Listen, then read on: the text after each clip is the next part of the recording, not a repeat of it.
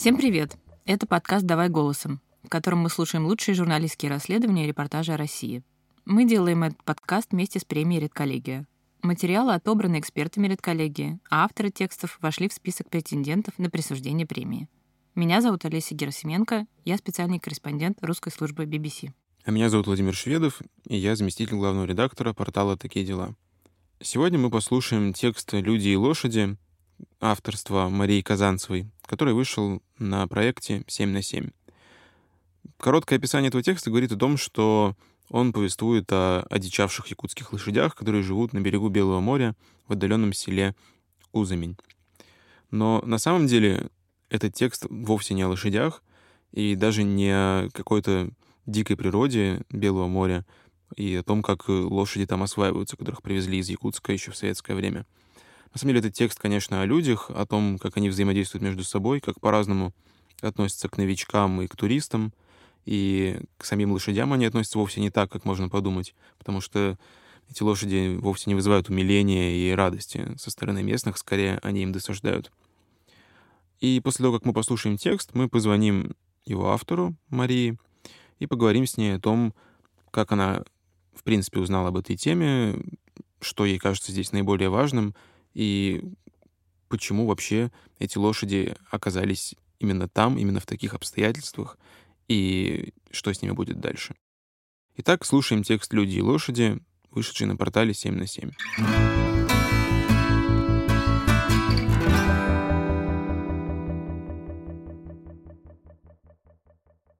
На берегу Белого моря, в отдаленном селе Кузамень Мурманской области, живут одичавшие якутские лошади. На песчаных дюнах, где практически ничего не растет, им трудно найти корм. Некоторые сельчане помогают им выжить, но не все рады такому соседству. Лошади непредсказуемые, они кусаются. К тому же людям самим непросто. Годы сытой жизни при рыболовецком колхозе закончились, дорог нет, фельдшерский пункт закрыт, лосося можно ловить только за дорогую лицензию. Корреспондент 7 на 7 Мария Казанцева отправилась в Кузамень, чтобы узнать, как выживают люди и лошади в полярной пустыне. Из кромешной темноты, которую прорезает только свет фары снегохода, вдруг появляются три гигантские лошадиные морды. Одна белая и две темно-коричневые. Большие гривастые лошади фыркают и надвигаются на нас, проваливаясь в сугробы.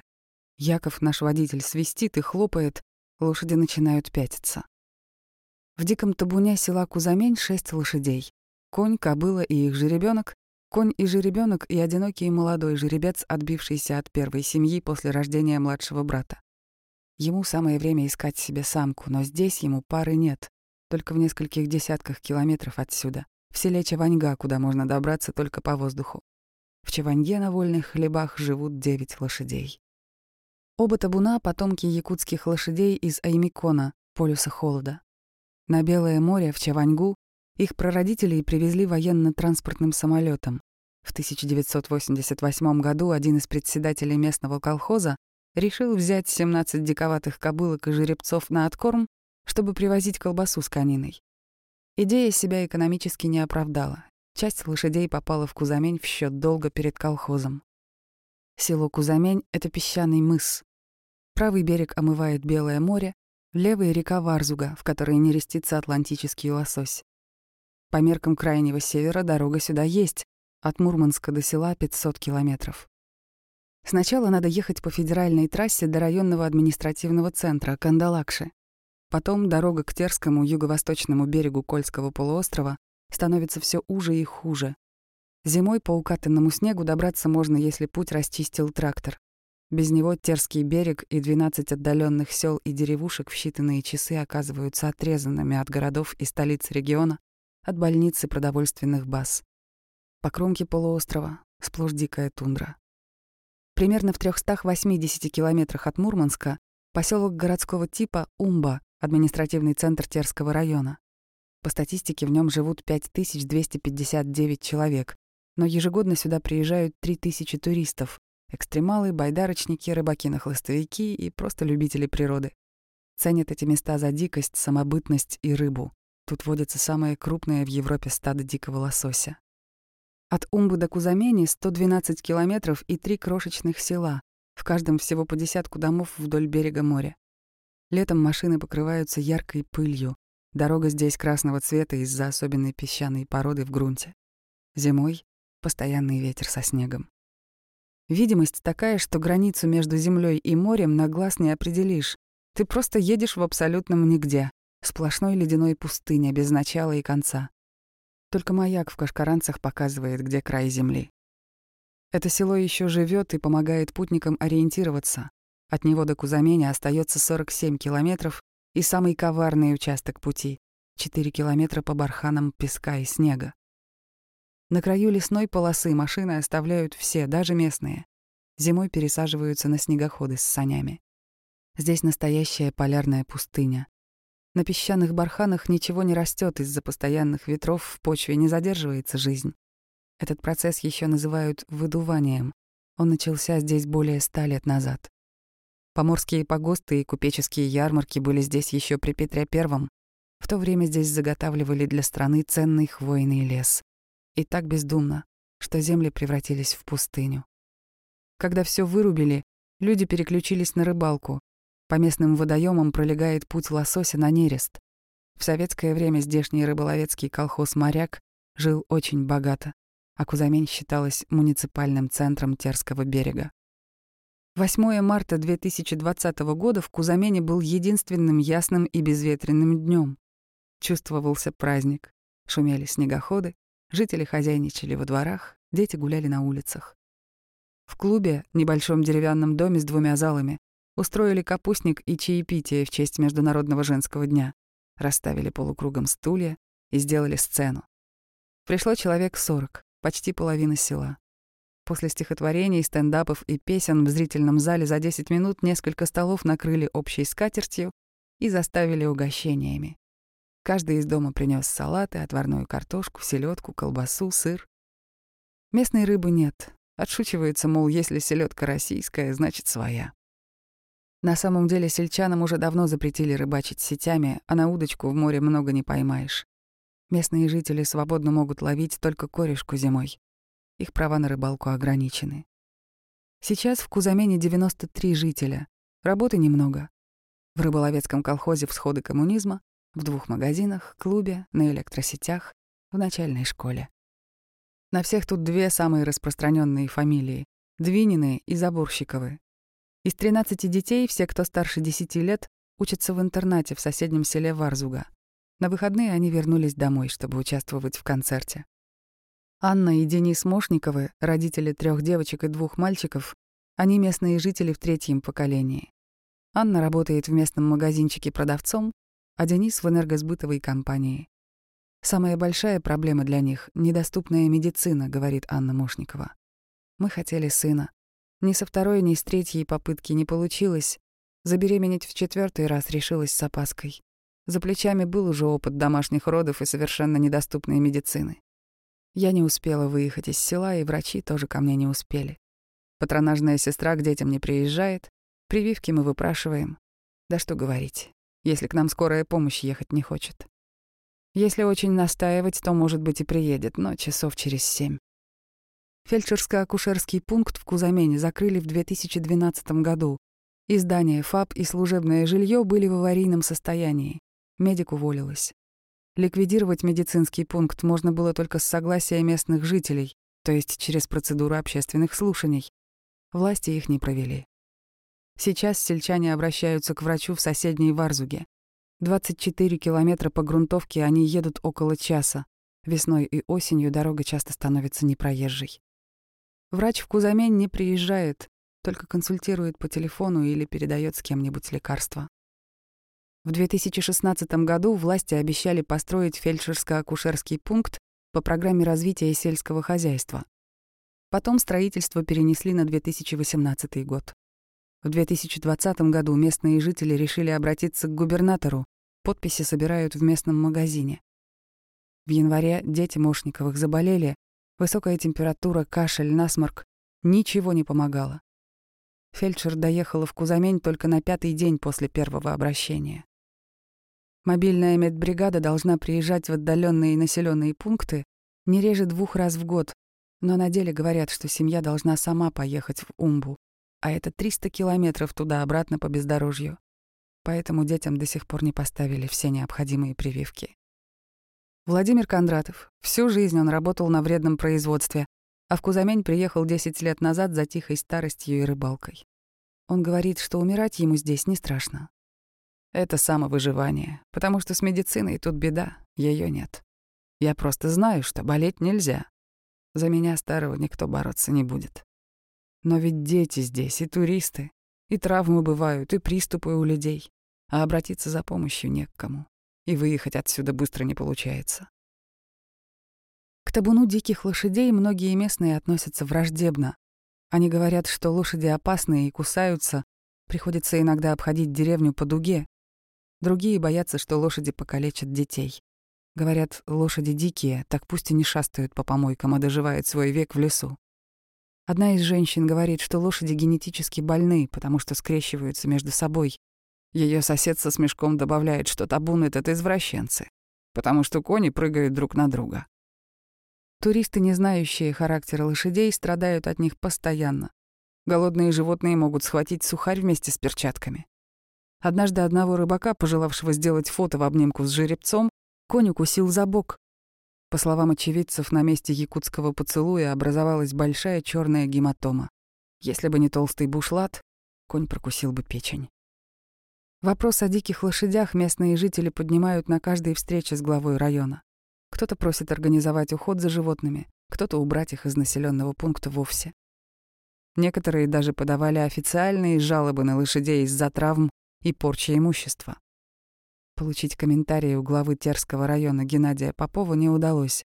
Он отказался общаться с журналистом под предлогом того, что очень занят организацией антикоронавирусных мероприятий. Четыре года назад в Кузамень приехала семейная пара — предприниматели Наталья и Яков Чунины. Оба северяне. Он из Умбы, она из Кандалакши. Весной 2016 года они оформили земельный участок в Кузамене в аренду, поставили на нем палатку и начали строить дом. К осени перебрались в скромный двухкомнатный сэндвич. Им нравится жить близко к природе. Наталья искренне восхищается всем, что ее окружает. Морем, рекой, песками, птицами, у которых здесь перевалочная база во время сезонной миграции. В жесткой траве на песчаном берегу птицы выводят птенцов. Смешные малыши бегают по отливу и чуть не попадают под колеса машин. С лошадьми Чунины познакомились в первый же день своей жизни в Кузамене животные пришли к палатке в поисках еды. В кузаменских песках трава — большая редкость. Кусты встречаются только возле домов, куда люди специально привозят грунт. Лошадям только и остается, что питаться водорослями на отливе, редкими былинками, хвоей и отходами у домов. Очистки и огрызки люди вываливают прямо на дорогу или оставляют у дома в ведрах. Лошади обходят одну единственную улицу как по часам, с 9.00 с одного конца деревни до другого. По вторникам, когда привозят хлеб, приходят к магазину. Кто-то из покупателей обязательно разжалобится, купит им буханку или продавец вынесет списанные корки. Голодный сезон начинается у лошадей в октябре. Пески покрываются снежной коркой, бури могут длиться по несколько дней подряд, температура падает до минус 20. Лошади спасаются тем, что экономят силы, стараются встать в ряд между домами и почти не двигаются. В 2018 году у одной пары родилась кобылка, но суровую зиму она не пережила. Наталья рассказывает об этом с горечью. Мы возвращались с рыбалки. Я увидела, что у дома стоят конь, кобыла и кобылка. Вдруг маленькая лошадка упала. Мне показалось, что она в снегу завязла и не может подняться. Мы к ней подъехали, и я поняла, что у нее просто нет сил. Побежала в магазин, купила ей яблок. Она весила килограммов сто. Мы ее с трудом взгромоздили на сани и снегоходом приволокли в сарай, в котором колхозники хранят сено. Стали к ней ездить. Я кашу ей варила, фрукты и овощи носила ей. Все убирала из-под нее, гриву расчесывала. И так мне было ее жалко. Она смотрела на меня как человек. И я ей смотрела в глаза и только просила, не умирай, живи, моя хорошая. Мы узнали, что лошадям нельзя долго лежать на боку, сделали ей специальный диванчик из сена, Привезли лебедку, чтобы поднять. Потом приехали прямо на Пасху, а она как ногами начала стучать. Я обрадовалась, думаю, силы у нее появились. Потом у нее посинели губы, и она умерла. Мне так было горько. Завернули ее в пододеяльник, укутали сеном и вывезли. Долго сидели около нее. Я не знала, как это пережить. После смерти кобылки Наталья с Яковом решили взять шефство над табуном. Завели YouTube-канал «Лошади Белого моря». Наталья покупала овсянку, распаривала ее, лепила комочки и ими кормила лошадей. Но прокормить животных в одиночку сложно. Поставили в магазине ящик на еду лошадкам. В нем на самом дне лежит мелочь. Многие животных жалеют, но помочь деньгами не могут. Местная жительница Надежда Петрашка говорит, что и рада бы помочь лошадям, но сама с трудом сводит концы с концами. Даже мышку жалко, а тут лошади. Такие красивые. Но что делать, если я сама выживаю? Бывает копейка, так я брошу. Я живу рыбалкой, что поймала, то и съела. Морожусь на реке, потому что это единственный способ прокормиться. Местные колхозники с декабря начинают выдавать лошадям сено, специально для них заготовленное летом. Но одного сена мало. По сельхознормам каждой лошади требуется от 2 до 6 килограммов овса с другими концентрированными кормами в сутки. Чунины начали рассказывать о лошадях в социальных сетях. Создали группу «Дикие лошади Кольского полуострова». Жители Мурманской области откликнулись и скинулись на корм. Частных пожертвований хватило на 20 мешков овса, 20 мешков комбикорма, почти 750 килограммов моркови и два рулона сена и травяной муки. Коллектив одного из градообразующих предприятий региона доставил в село 50 мешков овса и комбикорма. Рыбакам, охотникам и отдыхающим, которых чунины принимают в своем доме, предложили взаимовыгодный обмен. Горожане везут с собой овощи для лошадей, а за это им бесплатный трансфер. Наталья и Яков организовали кормушки у своего дома. В 9.00 Яков наполняет их овсом или комбикормом. Примерно через час он вместе с Натальей едет до хранилища сена на снегоходе с санями. Лошади следуют за опекунами по глубокому снегу. Наталья говорит, что в прошлые годы они едва копыта переставляли, а сейчас рысит даже беременная кобыла. После завтрака лошадиные семьи обходят деревню, к вечеру снова приходят к дому Чуниных, и Наталья выносит им сырые овощи, чаще всего морковь. Наталья мечтает, что скоро лошади смогут жить спокойно и радовать всех своей красотой. Это для них первая сытная зима за много лет, и мы уже наблюдаем, как жеребцы иногда играют между собой. Конечно, близко к ним в этот момент лучше не подходить. Животные крупные, но мы видим, что это не драки за еду. В 2012 году было несколько научных экспедиций к лошадям на Терский берег. Академик Российской академии естественных наук Валерий Калашников назвал местную популяцию Arctic Horse — арктическая лошадь. Сотрудники Архангельского НИИ сельского хозяйства сделали подробное описание типажа лошадей, составляющих стадо. Кандидат сельскохозяйственных наук, ученый-секретарь и руководитель группы племенного коневодства Архангельского НИИ сельского хозяйства Ирина Юрьева удивляется, как животные приспособились к местным суровым условиям. Она считает, что власти региона должны приложить усилия, и сохранить эту удивительную популяцию лошадей. Зимой 2011-2012 года на полуострове погибли 10 лошадей, осталось 50. До 2020 года дожили только 15. Осенью 2019 года для жителей Кузамени могло многое измениться.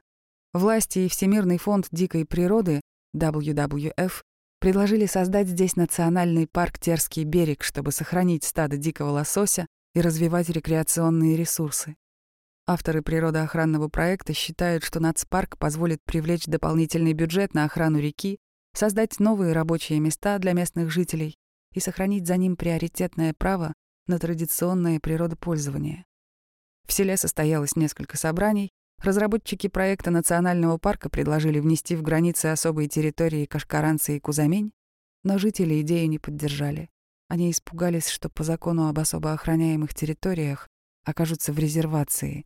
Въезд и выезд будут контролировать, запретят строить и реконструировать дома без согласия с федеральным министерством и сажать на огородах то, что не растет в этих местах естественным образом.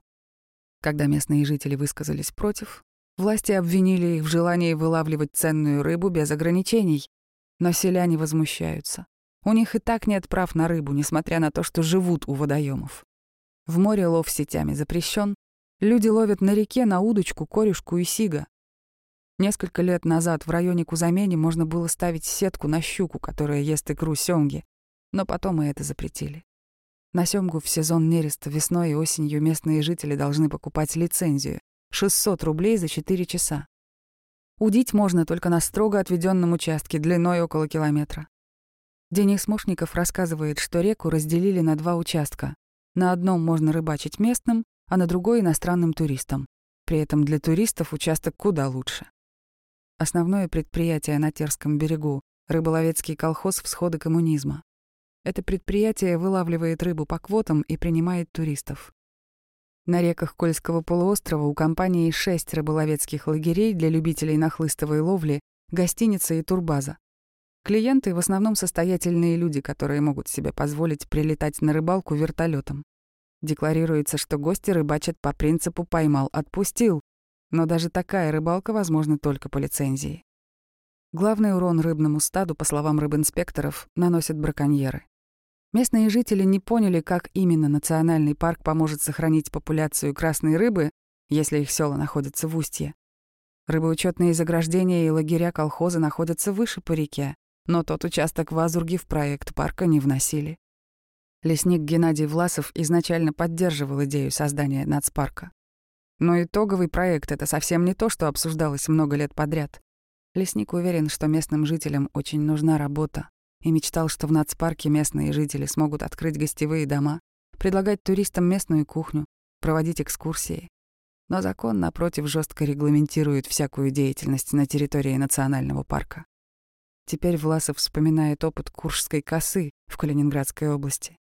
Там местные жители были вынуждены уехать из домов, не имея возможности продать их. Пока Кузамень — свободное место.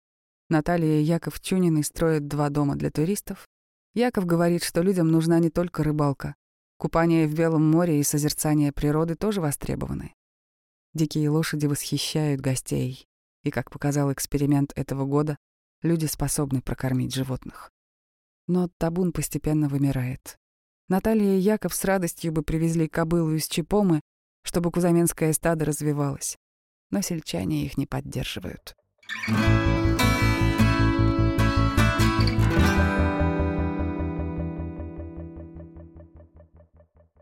Мы послушали текст «Люди и лошади» автора Марии Казанцевой. Я очень долго ждала появления лошадей, собственно, в истории. А, ну, когда дождалась, э, надо сказать, не была разочарована. Мне кажется, очень глубокий и противоречивый конфликт вокруг них разворачивается. И существование лошадей — это только верхушка его айсберга. Сейчас позвоним автору и поговорим с ней об этом. Мария, здравствуйте. Это подкаст «Давай голосом». Здесь вот Владимир Шведов и Олеся Герасименко. Здравствуйте. Здравствуйте, Владимир и Олеся. Добрый день всем. Вот, мы хотим с вами поговорить про ваш текст «Люди и лошади», который вышел на портале 7 на 7. И первый вопрос про самих лошадей, собственно, о том, что в тексте они действительно изображены вовсе не так, как ожидаешь. Это не какие-то романтические существа, которые возят прекрасных юношей и девушек по полям и весям, а довольно суровые животные, которые скорее досаждают местным, чем им помогают — Расскажите, как вы об этих лошадях узнали, что вы от них ждали и как познакомились и с героями, и, собственно, с животными? А, ну, я давно знаю и лошадей, и людей, которые живут рядом с ними, тоже э, знаю достаточно давно, где-то на протяжении 10 лет. Я периодически бываю в этом населенном пункте, э, поэтому это соседство я наблюдаю давно. Ну, как лошади, конечно, живут дольше там. Это село Куземень, да? Да, село Куземень. А, по поводу их образа. Действительно, разбиваются очарование все а, этими животными не только после прочтения текста, но даже если без всякого информационного сопровождения просто подойти к, к этим животным. А, потому что они большие, сильные и действительно вызывают страх когда я лично, там, дети, друзья пытались а, покормить и погладить лошадку, а, вот там ну, на уровне вот первого движения а, возникает ощущение, ну, опаски, такой страх, и хочется сделать шаг назад, а еще желательно покричать же «уберите куда-нибудь их». Потому что, ну, голова лошади – это половина меня, например. Вот одна ее голова. Они очень крупные. Вот, и когда эта голова тянется к тебе, а ты ей принес сухарик, который помещается в три пальца человеческих, да, а, понятно, что ты рискуешь остаться без руки, в принципе. Животные, они одичавшие, они живут э, вот на воле, и несмотря на то, что они питаются у человека, это происходит и выглядит довольно грубо. То есть, когда они голодные, они ломают заборы и съедают все то, что там какими-то совершенно невероятными усилиями вырастили местные жители. Кузами нет пески, там нет земли, там ничего не растет, и все, кто хочет что-то сажать, при том, что это север все-таки, да, э, для людей это огромное усилие. И когда вот однажды лошадь зашла и все съела, никакой любви к этой лошади местные люди не испытывают. Я правильно понимаю, что это лошади, из которых хотели делать колбасу? А, ну, и это не они, это их дети, да, скажем так. Возможно, это месть. Возможно, но вообще отношения у людей, которые живут в условиях... Вот они вроде бы в селе живут, но по сути они отрезаны от всего мира. И это село, это маленький кусочек на огромной территории дикой, там, э, тундры, леса. Не буду утверждать, там вроде бы уже даже не тундра, потому что чуть южнее Мурманской области. Вот, но это дикое побережье Белого моря. Вокруг них э, там до ближайшего населенного пункта больше 170 километров. И они живут в окружении э, довольно агрессивно борющихся за свое существование э, животных. Кроме лошадей есть медведи, есть лисы, которые доставляют различные неудобства, они конкурируют с человеком. И когда мы приехали, мы вот, ну, увидели тех, кто вызвался быть попечителями этих лошадей. А, это там совершенно восхитительная, искренняя девушка Наталья. Она приехала в село совершенно недавно, и она горожанка. А откуда? И поэтому у нее... Она приехала из ну, небольшой городок в этом же Кандалакшском районе. А, вот. И она к природе относится с трепетом. Она ценит ее, она считает, что нужно вот э, спасти даже муравьишку. Да? Это она еще не пожила а, там, а, я так понимаю, да, не перезимовала? Она не... Э, дело все... Нет, она перезимовала, но дело в том, что она не живет хозяйством, не живет охотой, не живет рыбалкой. Да? У нее, ну, там, муж занимается совершенно там, сторонним бизнесом. Вот. И Наталья, она восхищена тем, что вот эти животные, они живут сами, как они переносят э, стойко все невзгоды, потому что, а, ну вот зимой лошади стоят, они выстраиваются в ряд для того, чтобы меньше задувало. И когда Наталья видит, что эти лошади стоят, и они покрыты коркой льда, вот как бывает ледяной дождь, и покрываются деревья, или там э, тротуары, или с крыши домов, вот так покрыты льдом животные. А, она, конечно, испытывает к ним, ну, то, что она вот описывала, да, нам э, сочувствие, жалость, у нее большое желание исправить эту ситуацию.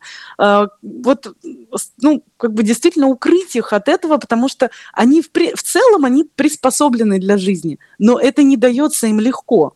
Мария, вы предвосхитили мой вопрос. Мне кажется, что там помимо конфликта дикой природы и человеческой, человеческого существования, э, есть еще вот этот конфликт вновь прибывших горожан, как вы правильно сказали, да, с местными деревенскими жителями? Или мне только показалось, вы его так слегка наметили, как они, вот, как эта новая пара, новые, жи, новые жители деревни э, ладят с теми, кто этих лошадей называет там дегенератами и прочим? А, конфликт действительно есть э, в отношении лошадей, он прямой. Наталья считает, что лошадей нужно сохранить, и раз человек их сюда привез, то все-таки нести за это ответственность. А местным жителям они просто мешают жить, с ними жить рядом неудобно, и самое главное, ресурсов у местных жителей содержать лошадей нет. Потому что люди там ограничены в достатке, у них э, большие расходы, о которых мы, проживая в городе, даже не задумываемся. Да? Бытовой пример. Люди живут в частных домах, э, доход у них небольшой, э, промысел их ограничен действующим законодательством, э, удаленность большая. Если человек хочет отремонтировать дом, ему нужно привезти две доски. Ему нужно заплатить ну, условно 10-20 тысяч для того, чтобы ему эти три доски привезли туда. Поэтому мы не всегда представляем себе, э, на как какие расходы предстоят вот семьям и вообще людям, которые живут там. А, для них проблема, в принципе, все. Доставить лекарства, еда там будет дороже, потому что ее туда везут. А, ну и так далее. Это я говорю к тому, что... А лошади, лошади-то при чем, да? я это говорю к тому, что ресурсы людей, местных жителей, ограничены. И они заняты своими бытовыми проблемами, и думать о том, как помочь лошадям для того, чтобы э, они выжили, э, не хотят, и им это не вовремя. И когда они, допустим, приходят и переграждают путь там, к магазину, а человеку надо быстро до него дойти или непогода какая-то, э, проще эту лошадь застрелить, чем ее любить и пытаться найти ей там что-то, ну, какой-то кров там для нее придумать, еще и питание для нее закупать. Прям сняли с языка вопрос мой. А вот, ну, конечно, кощунственный для многих, но все же. А как так вышло, что они до сих пор их просто там не отстреляли? Ну, вот, видимо, что-то человеческое там осталось. Ну вот у вас да? это есть, очень классная сцена из э, капустника, да, с празднования 8 марта, где все сначала так э, веселятся, рассказывают про свои дела, а потом, как только вы задаете им вопрос про лошадей, там очень здорово вот этими отдельными репликами, короткими передано, как они их ненавидят на самом деле. И там очень-очень очень много такой агрессии сгущенной по отношению к ним. Ну, смотрите, лошади, лошади на самом деле погибали от рук человека и не раз. Есть люди и из местных, кто к ним относятся лояльно. Но в общем и целом, вот сейчас буквально я недавно читала в сообществе вот, э, э, местных жителей Кузумени, они снова на вопросе, э, поднимают вопрос на своем собрании общем о том, чтобы от лошадей избавиться они понимают, что, ну, конечно, если они прямо пойдут их застрелят, во-первых, ну, это, наверное, будет какое-то преступление все таки А какой юридический статус лошадей у них есть? Или они просто... Юридический статус, который нам э, не удалось прояснить, потому что глава местной администрации просто бросал трубку, кричал, что у нас тут коронавирусные проблемы, идите нафиг, я с вами разговаривать не буду. Есть такая особенность юридическая. Скорее всего, что эти лошади до сих пор содержатся на балансе местного этого рыболовецкого детского совхоза. Потому что совхоз... Который всё... должен их кормить. Да, и совхоз заготавливает для них некоторое количество сена. Совхоз считает, что сена достаточно, а попечители лошадей считают, что его мало. Кроме того, сено там хранится в открытом сарае, если его заносит снегом, а его заносит. Никто его для лошадей выкапывать не собирается. Вот. Но на самом деле лошади э, гибнут, потому что питание, ну, как, э, а гибнут малыши, вот, и кого-то отстреливают и говорят, что, ну, как говорят, это сделают туристы. Вот выпившие охотники, они несколько раз за, вот, на моей памяти лошадей убивали. Скажите, а вот э, возможность создать национальный парк, который там вскользь упоминается, она как-то поможет с лошадьми разобраться? И почему местные так против сильно? Им это как-то помешает? Нет, но национальный парк, если вот по законодательству посмотреть, он накладывает довольно жесткие ограничения на то, как могут жить там люди. То есть это музей, и люди не хотят жить в музее. А продать дом, участок и уехать можно?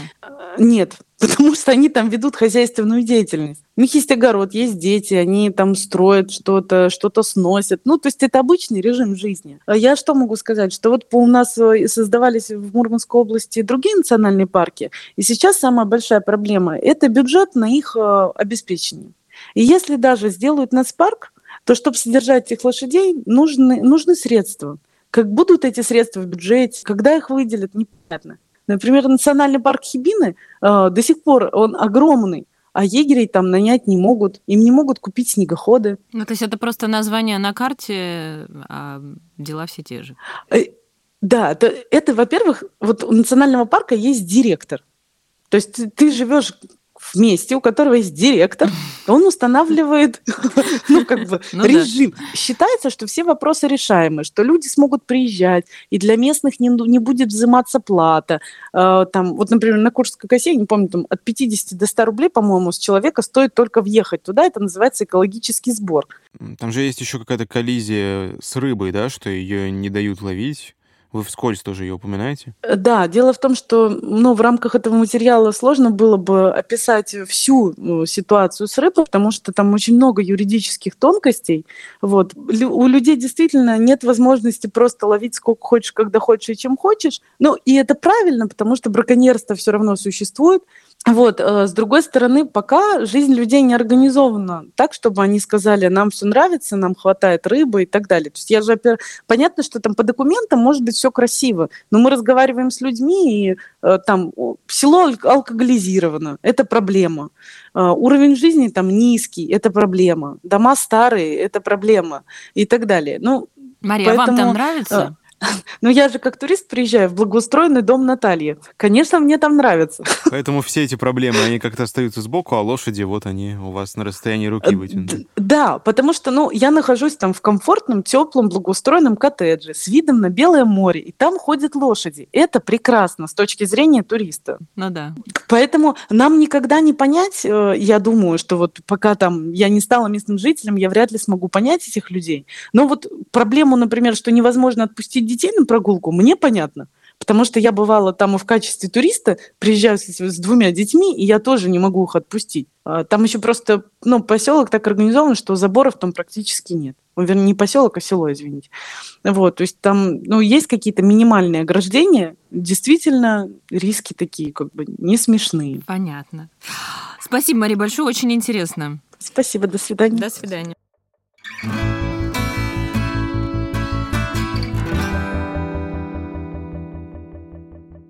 Ну вот э, при всех проблемах, которые Мария описала, чувствуется на самом деле, что и местным деревенским жителям, и приезжим городским а, это место дорого, и как-то впилось оно в них, да, что не хочется не уезжать, и чтобы и нацпарк, чтобы не было, а хочется оставаться в этой ледяной песчаной пустыне. Образ даже, такой интересный получился. Даже если без лошадей, да. Это вообще уже дело десятое. Спасибо, что слушали нас. Это был подкаст «Давай голосом» вместе с редколлегией. Слушайте нас на всех подкаст-площадках. Подписывайтесь, ставьте 5 звездочек. Это поможет нам привлечь новых слушателей. С вами был Владимир Шведов. И Олеся Герсменко. Пока. До свидания.